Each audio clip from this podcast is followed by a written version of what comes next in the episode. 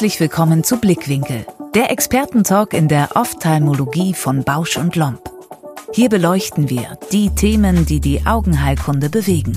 Wir wollen Visionen teilen, Ansichten kritisch hinterfragen und Expertenrat zu aktuellen Themen hören. In dieser Podcast-Episode Think Big, wie Klinikketten erfolgreich werden. Dr. Florian Kretz im Talk mit Dr. Jörn Jörgensen. Gründer und leitender Facharzt der Euro-Eis Klinikgruppe. Gemeinsam diskutieren sie die Herausforderungen einer Expansion auf nationaler und internationaler Ebene. Wann gehen Patienten noch zu einem Arzt oder bereits zu einer Marke? Und sie beleuchten den Stellenwert des Austauschs mit Kollegen der Branche.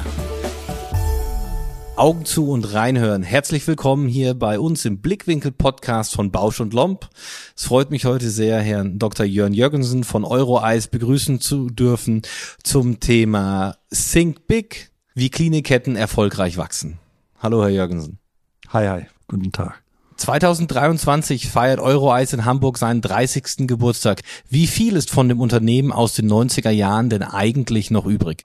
Och, ich glaube schon, äh, die Hälfte des Personals äh, sind mit den Jahren ja äh, doch mitgefolgt, aber es ist natürlich viele äh, neue dazugekommen. Aber ich denke, der Grundmodus und der Grundton und die Entrepreneurship ist noch das Gleiche, nicht? Also äh, wir haben, also so ein Unternehmen äh, ist ja nur äh, die Leute und dann natürlich viel Know-how und guter Medizin, nicht? Kann man sagen.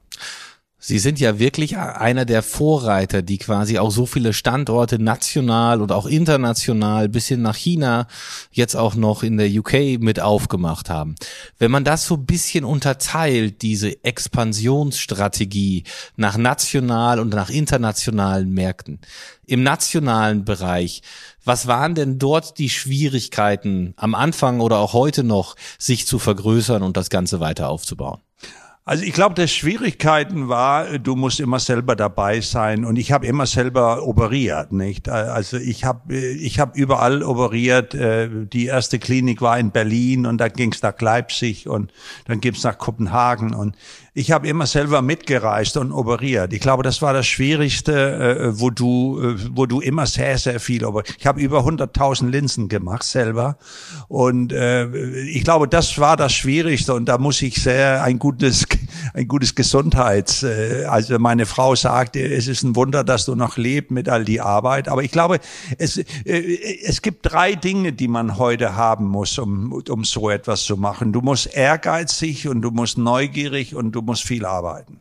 Ich kann Ihnen da nur voll und ganz zustimmen. Was Sie im Großen machen, versuche ich ja im Kleinen und reise selbst zwischen den OP-Standorten in Nordrhein-Westfalen und Bayern hin und her, um eben zu operieren. Bei den 100.000 Implantaten bin ich leider noch lange nicht angekommen, aber wir gehen quasi stetig auf den Bereich über 30.000 im Moment zu. Sie haben ja, wie gesagt, letztendlich ist Euroeis ja auch eine Kette. Wie handhaben Sie da zum Beispiel die Preisgestaltung? Ist die unterschiedlich oder versuchen Sie, dass das auch alles gleich ist, sodass die Patienten überall den gleichen Eindruck kriegen? Das ist ja auch so ein ganz wichtiger Punkt über die Homepage, was die Patienten nachgucken und nach Preisen schauen. Äh, also ich glaube, in Deutschland ist die Preise die gleiche. Die Preise in London ist, ist höher. Die, die Preise in China sind höher. Und äh, in Dänemark sind die auch gleich. Also man muss natürlich, also ich gucke so noch nie so viel auf die Preise. Also wir haben nie so richtig Preisdumping äh, oder etwas gehabt. Also wir haben immer eine eine normale Preispolitik geführt. Aber natürlich ist da internationale große Unterschiede. Der Londoner Markt ist ganz anders und der chinesische Markt ist auch. Also in China, wenn man äh, multifokale Linsen äh, implantiert, bekommt man äh, so 100 äh, oder äh, 12 bis 14.000 Euro beide Augen und äh, in Deutschland ist ja das nur die Hälfte. So, also es ist sehr sehr unterschiedlich und da hast du natürlich äh, Leute, die das immer observieren. Aber es ist jetzt nicht so, dass wir rausgehen und gucken, äh, wenn einer in, in Leipzig das billiger macht, dass wir da mitziehen. Also wir haben das immer ganz konstant gehabt. Ich glaube nicht, dass du äh, irgendwo Preispolitik machen kann. Also, äh, also du hast deinen Preis und den haben wir immer durchgezogen. Nicht? Werbung. Hi, hier ist Robert, Marketingleiter von Bausch Lomb Surgical. Ob du am Anfang deiner chirurgischen Laufbahn stehst oder bereits mittendrin bist, 2024 bringt das Fortbildungshighlight für dich. Vom 9. bis 11. Mai veranstalten wir in Frankfurt das Ophthalmologische Symposium, liebevoll OSI genannt. Freue dich auf den praxisnahen Austausch mit über 20 Referentinnen und Referenten aus den Bereichen der Katarakt, Glaukom, refraktiven und Netzhautchirurgie. Fortbildung war noch nie so abwechslungsreich, interaktiv und authentisch. Klingt spannend? Überzeuge dich selbst und sichere dir jetzt deinen Platz für das OSI 2024. Alle Anmeldeinfos findest du in den Shownotes oder auf www.bausch-lomb.de slash osy. Wir sehen uns! Werbung Ende.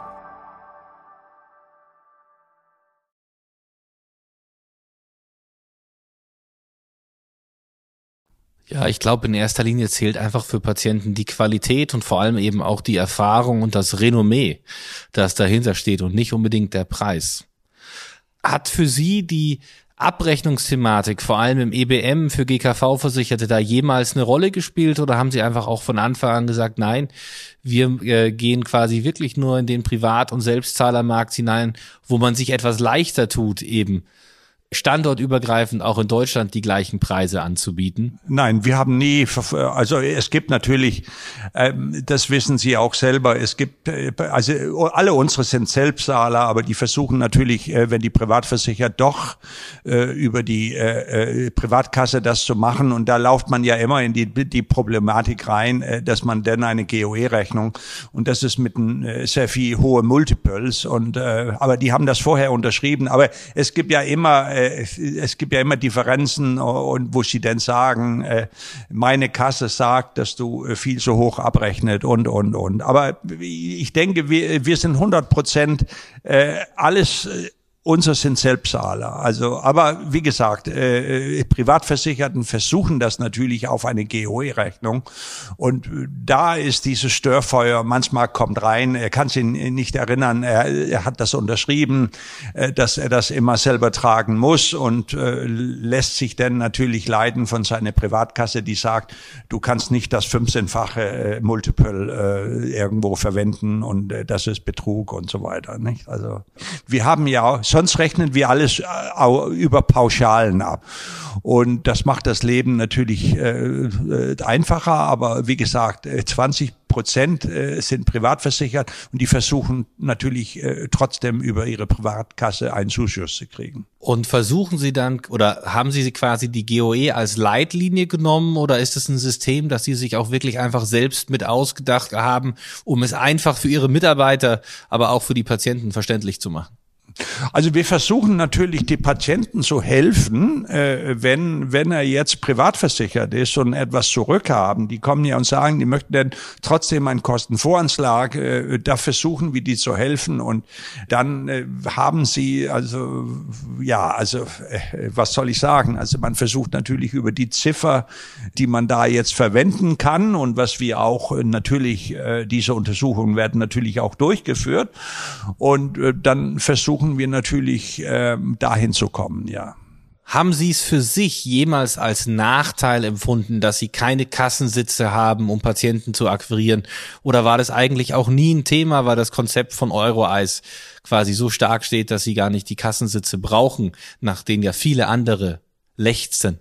Also ich habe ja angefangen äh, mit einer operative Praxis ich habe immer nur operiert. Ich war der erste in Hamburg, der anfing ambulant zu operieren, nicht äh, in, in, in 91 äh, und da habe ich dann ein, man hat mir von der KV damals einen Kassensitz geboten, weil ich, äh, die wollten auch gern das Ambulante operieren und so, so bin ich natürlich auch, äh, was soll ich sagen, groß geworden. Äh, das war mit einem Kassensitz, aber nur operativ.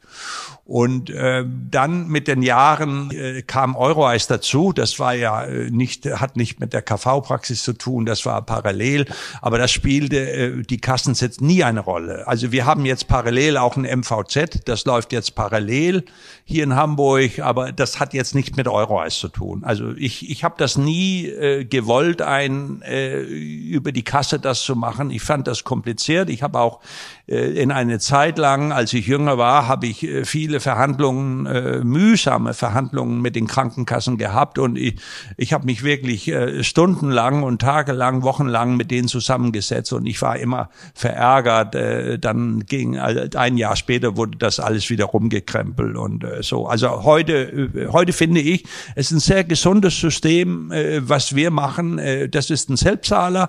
Die Patienten sind happy. Wir sagen, was der Preis ist und äh, die kriegen eine, lass uns sagen, äh, eine gute OP und große äh, Lebensqualität und äh, das sind sie bereit zu zahlen heute. Das sind die Jonne. Also die Leute heute sind anders als ihre Eltern und ihre Großeltern.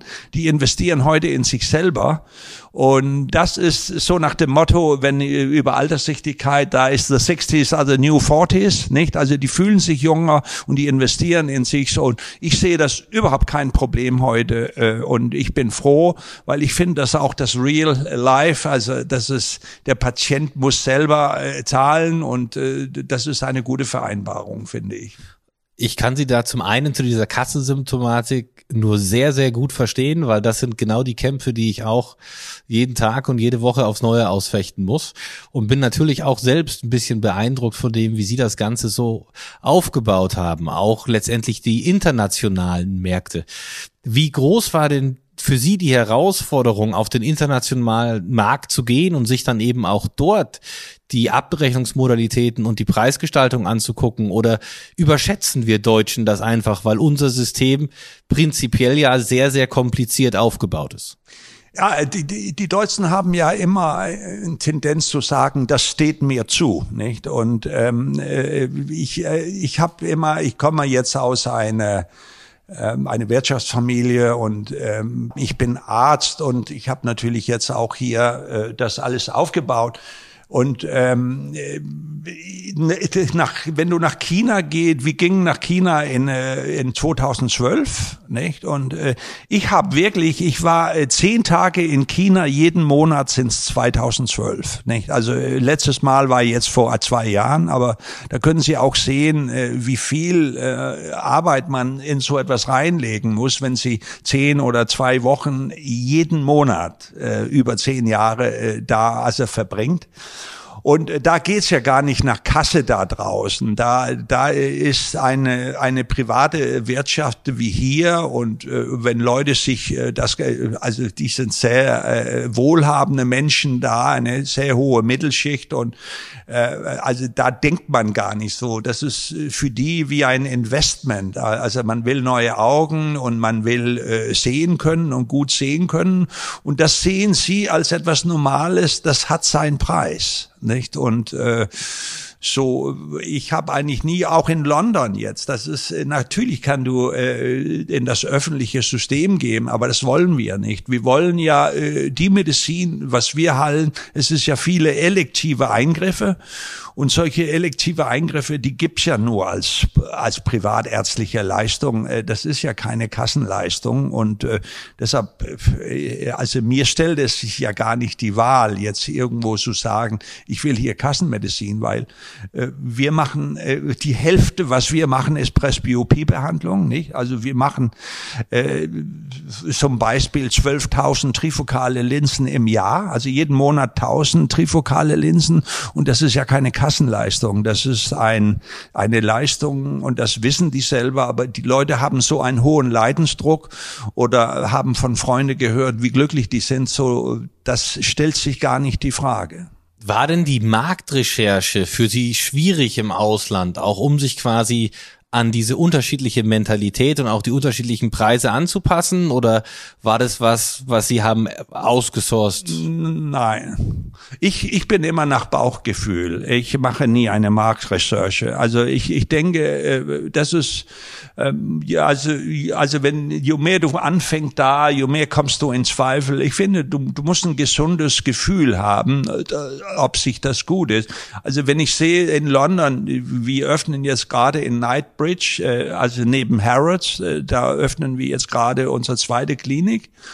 Und ähm, äh, für mich ist das ein Gebiet, äh, dieses ganze Gebiet da um Knightsbridge, das ist ein Riesenpotenzial. Da brauche ich keine Marktrecherche zu machen. Also ich, ich glaube daran. Du musst daran glauben. Du kannst nicht, also das ist immer, wenn du anfängst, Marktrecherchen zu machen, dann ist es, du bist in Zweifel und eigentlich willst du es nicht machen und du findest ein Haar in der Suppe, es nicht zu machen. Nicht? Nicht. Also ich denke, ich, ich denke, man muss Gefühle dafür haben. Das gleiche, wenn du nach China geht, das kannst du ja nicht untersuchen. Wir gingen nach Shanghai das erste Mal und äh, da machst du den Fehler was auch teuer sind, aber irgendwo zum Schluss äh, findest du das raus und auch mit viele gute chinesischen Mitarbeiter, wie du es machen sollst. Ne? Ich glaube, Sie haben auch gerade was Wichtiges angesprochen, Mitarbeiter. Jetzt sind Sie ja sicherlich sehr, sehr viele Mitarbeiter.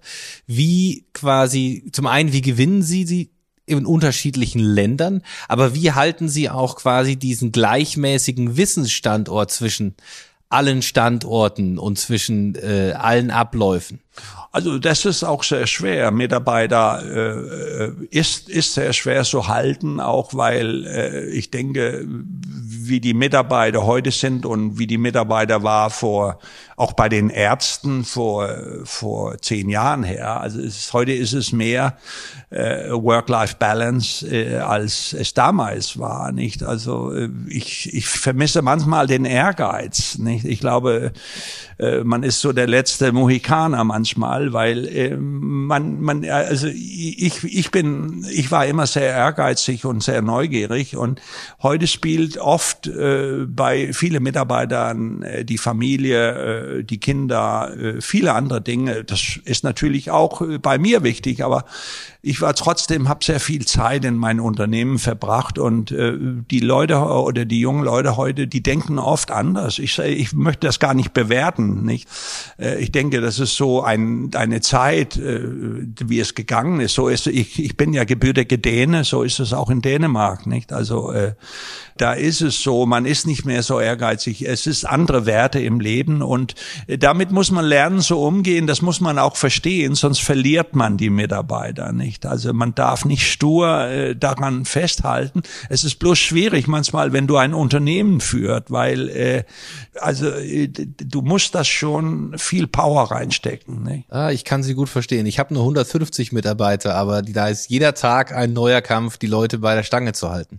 Was sind denn Ihre Tipps und Tricks, Herr Jürgensen, die vor allem erstmal die Ärzte quasi bei der Stange zu halten. Sie haben ja auch viele reisende Ärzte oder immer mal wieder.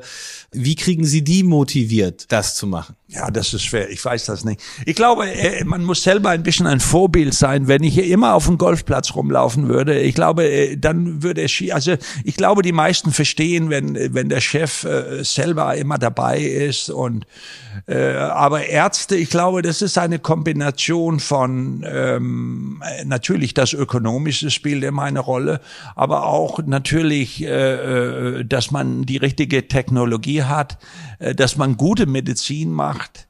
Äh, wir haben Shareholder Bonus, also wir sind ja, äh, wir sind ja gelistet in Hongkong äh, auf der Börse. Und da, da haben wir solche Bonusprogramme. Und ähm, ja, es ist, ich weiß das nicht. Ich habe selber noch nicht den Formel äh, draus, weil du kannst auch nicht ständig da rumgehen und darüber nachdenken. Äh, so, und du kannst dich ja auch nicht versuchen, nett zu machen oder irgend, du bist, wie du bist. Aber äh, ich glaube, du musst ein Vorbild sein und ich glaube, du musst gute Medizin machen und du musst gut zahlen und äh, du musst es interessant machen. Es muss ein interessanter Arbeitsplatz sein. Nicht, äh, es darf nicht nur so so äh, Masse, Masse, Masse.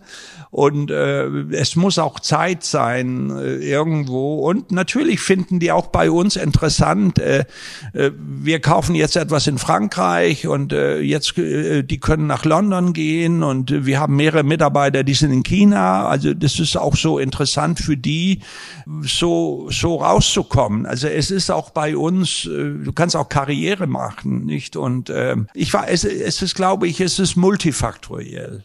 Aber ich führe jetzt nicht so ein, ich glaube, äh, da bin ich wahrscheinlich auch viel so unmodern.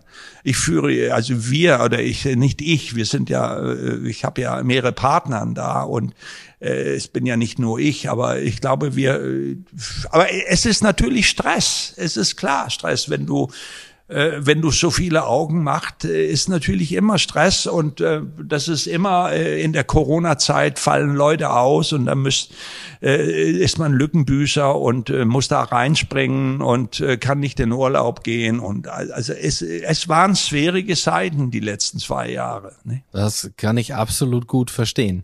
Sehen Sie denn einen Unterschied in Bezug auf die Mitarbeiterbindung, gerade wenn Sie jetzt zum Beispiel Ihre äh, Optiker, Optometristen mit den Ärzten vergleichen? Oder kann man schon sagen, da ist die Work-Life-Balance und die ganzen Faktoren, die Sie gerade genannt haben, für beide Gruppen letztendlich gleich zu bewerten, um die langfristig zu halten?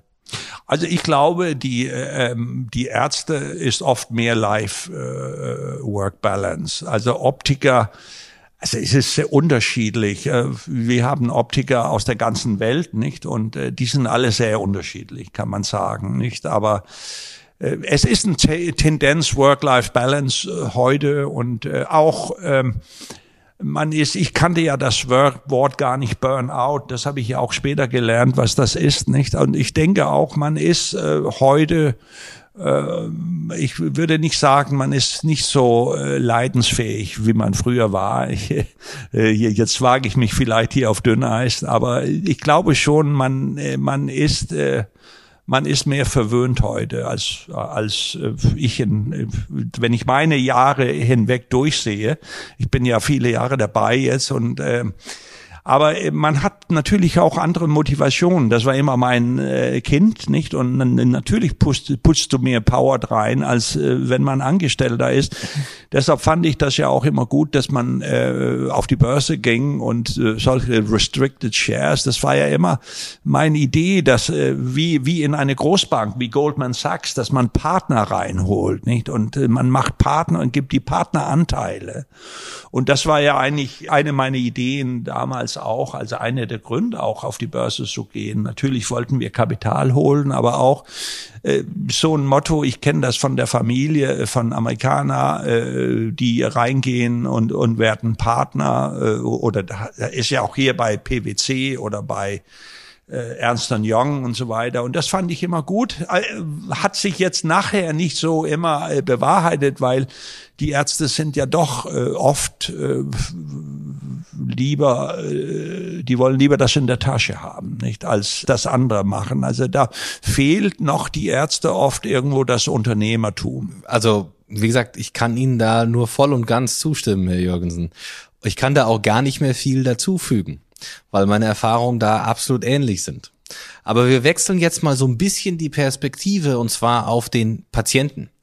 Klar, Sie stehen quasi auch immer mit dahinter, aber steht für den Euroeis-Patienten der individuelle Arzt als Person im Vordergrund oder ist es wirklich so, dass die Marke Euroeis so stark geworden ist, auch in der Öffentlichkeitsdarstellung, dass die Patienten eigentlich wegen Euroeis kommen und nicht mehr wegen einem Arzt?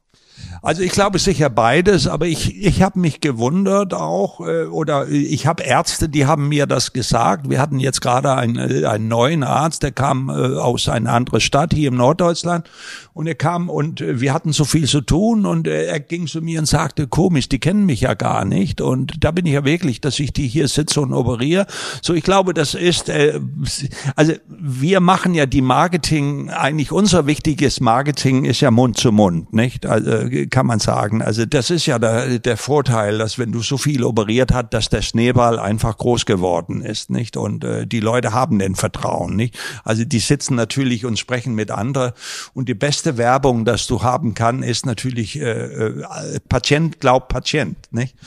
Und äh, deshalb sind wir auch immer äh, äh, wie äh, wach, was da auf den Medien vorgeht, auf Trustpilot oder auf äh, Rezessionen oder so, äh, weil das ist, wenn du so ein großes Unternehmen hast, dann kannst du manchmal auch, äh, lass uns sagen, Leute, vielleicht äh, erkennst du nicht, dass sie nicht zufrieden sind. Das ist ja immer das äh, Schlimmste, dass du, wenn du so viele machst und da, da hast du eine sitzen in Augsburg oder Stuttgart oder wie und vielleicht äh, ist sie unzufrieden, aber das wird nicht erkannt und dann äh, geht das ja los, nicht? Und deshalb, wir haben so ein äh, System, wo wir sehr, sehr viel da äh, versuchen, Leute rauszufinden, die nicht zufrieden sind, nicht? Also, die nicht, lass uns sagen, die Erwartungen richtig sind.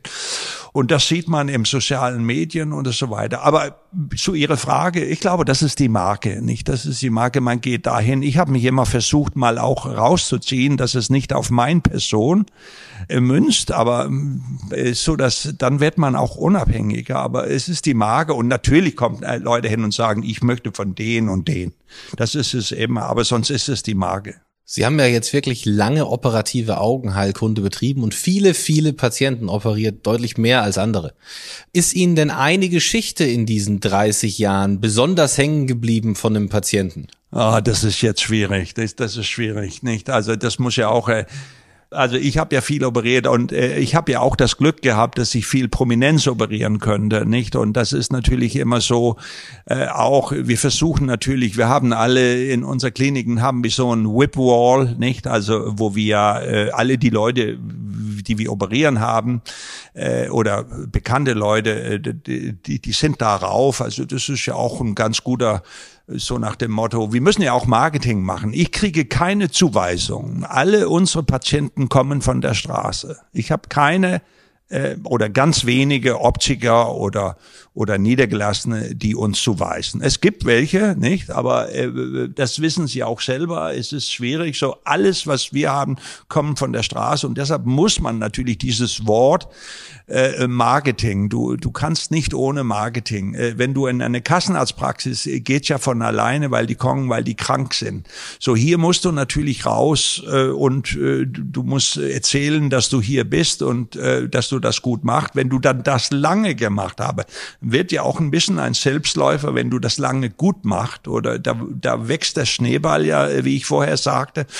Und wenn du denn auch noch äh, wichtige Leute operiert hat, dann versucht man das natürlich reinzubringen und äh, die werden solche Botschafter äh, jetzt habe ich mich nicht vorbereitet. Das muss ja auch eine gute Geschichte, keine langweilige Geschichte, nicht so. Äh, die Geschichte ist gut, Herr Jürgensen. Ja, ja. Die Geschichte ist sehr gut. Ja. Weil wir sprechen ja über das Big Picture. Ja. Quasi und da passt die schon mit rein. Ja, ja. Aber ich, äh, also ich habe natürlich viele Prominenz, aber ich würde das jetzt nicht keine Namen da sagen, nicht und und so weiter. Äh, Vielleicht kommt das ja noch während der, äh, während der Sendung hier. Lass mich mal überlegen, nicht äh, parallel. Nicht? Jetzt haben Sie ja auch ganz viele Standorte, die ja auch technisch gut ausgestattet sind. Versuchen Sie überall den gleichen technischen Standard zu setzen und auch die gleichen Geräte? Oder ist es auch so, dass Sie sagen, na, räumlich nehme ich hier vielleicht lieber einen Laser von einem anderen Hersteller und hier vielleicht lieber das Mikroskop von einem anderen, weil es besser passt? Also wird alles individuell geplant, wenn Sie was Neues aufmachen? Oder gucken Sie, dass Sie quasi gleiche Standards schaffen mit zum Beispiel gleichen Geräten überall? Ja, ja, wir haben überall das Gleiche, äh, da wir so viele äh, Standorte haben. Wir haben ja über 50 Standorte. Äh, dann ist es ja kein Geheimnis, dass man da auch äh, mit denen in, in sowohl bei Linsen und bei äh, Gerätschaften äh, und bei Lasern, äh, da haben wir überall das Gleiche. Ich finde, das ist auch äh, einfach und äh, das ist gut. Wir haben auch ein gutes Advisory Board. Das ist auch so etwas, was ich finde, ist ganz, ganz wichtig wo, wo man, äh, ich kann ja nicht alle diese Kliniken in England und äh, das ist schwer, äh, auch, das ist auch anstrengend. Äh, ich würde sagen, wir haben sehr viel Glück gehabt, dass wir immer, glaube ich, wir lagen ganz richtig. Und äh, du kannst ja auch bei Linsen, viele haben Lin Linsen eingesetzt, die wurden, die haben sich eingetrübt und äh, haben große Probleme gehabt. Also wir, wir, wir lagen immer ganz, ganz gut und das ist Glück.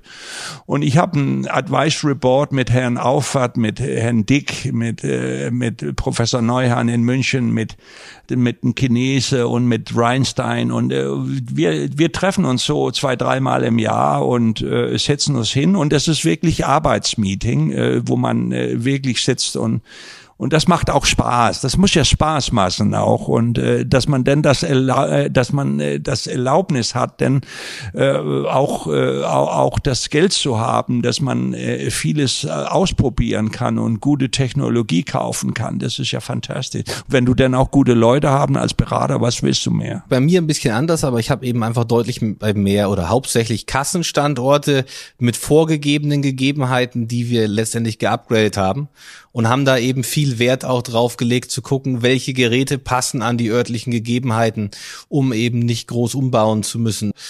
Vakuummaschinen von unterschiedlichen Herstellern ist vielleicht aber auch noch ein bisschen meinem Alter und meiner Experimentierfreudigkeit zuzuschreiben, dass ich halt die Sachen auch gerne vergleiche. Wenn wir uns jetzt so die Augenheilkunde im Allgemeinen nochmal angucken, Herr Jürgensen, wo sehen Sie denn die Zukunft in der Augenheilkunde so in, die, in den nächsten zehn Jahren? Werden wir uns immer weiter spezialisieren, wie es ja in den USA schon der Fall ist, mit Retinologen, Vorderabschnittsspezialisten, Hornhautspezialisten? Oder äh, wird es da wieder eine Verallgemeinerung geben der einzelnen Fachbereiche? Werden gewisse Sachen noch weiter privat ausgelagert werden? Welche Prognose können Sie für die Zukunft in Deutschland abgeben? Also ich glaube, ich glaube mit dem MVZ, ich glaube, das ist läuft läuft äh, raus, nicht? Also ich glaube, dass äh, das wird in Pensionshände enden, nicht? Mit so einer Rendite von fünf bis sechs Prozent. Also das war ja so, denke ich. Äh, jetzt ist man in solche Multiples hoch und jetzt äh, ist das Tanzen aufgehört, wenn man das so sagen kann, nicht? Also äh, es wurde ja angefeuert von den Private Equities und die haben ja angefangen mit, mit viermal Multiple, viermal EBIT, dann zehnmal EBIT, dann zwölfmal EBIT, dann, und jetzt war, war man so wohl angelehnt bei 18 mal EBIT. Und ich denke, da hört es auf. Und dann wird es irgendwo zum Schluss ein, ein Rentenfonds, äh, wie jetzt auch bei Oberschara, da hat sich ja ein, ein Rentenfonds aus Kanada, glaube ich. Und äh, so, es kommt ja auch politische jetzt äh, Gespräche, ob das, äh, also so, ich glaube, das ist etwas, was äh, rausläuft, politisch und auch wirtschaftlich. Und ähm, äh, so, ich glaube, äh, ich glaube auch, also ich glaube, wir sind auch groß, aber wir sind ein, wir sind ein Ärzteunternehmen. Also äh, die, die meisten von unseren Aktien werden von alle Ärzte gehört. Nicht? Also jetzt, wir hatten ja gerade das Glück, auch den Reinstein in, in London, äh, den haben wir übernommen und der ist jetzt auch Shareholder geworden, der ist Partner geworden geworden. Und, und so möchte ich eigentlich gern. Also ich, ich möchte am liebsten äh, so etwas machen, aber mich nicht mit Hedgefonds oder Private Equity. Ich finde, ich, ich, ich, ich rede lieber mit Herrn Knorz oder mit Herrn Auffahrt und, oder Reinstein und, und versuche da eine Strategie festzulegen. Nicht?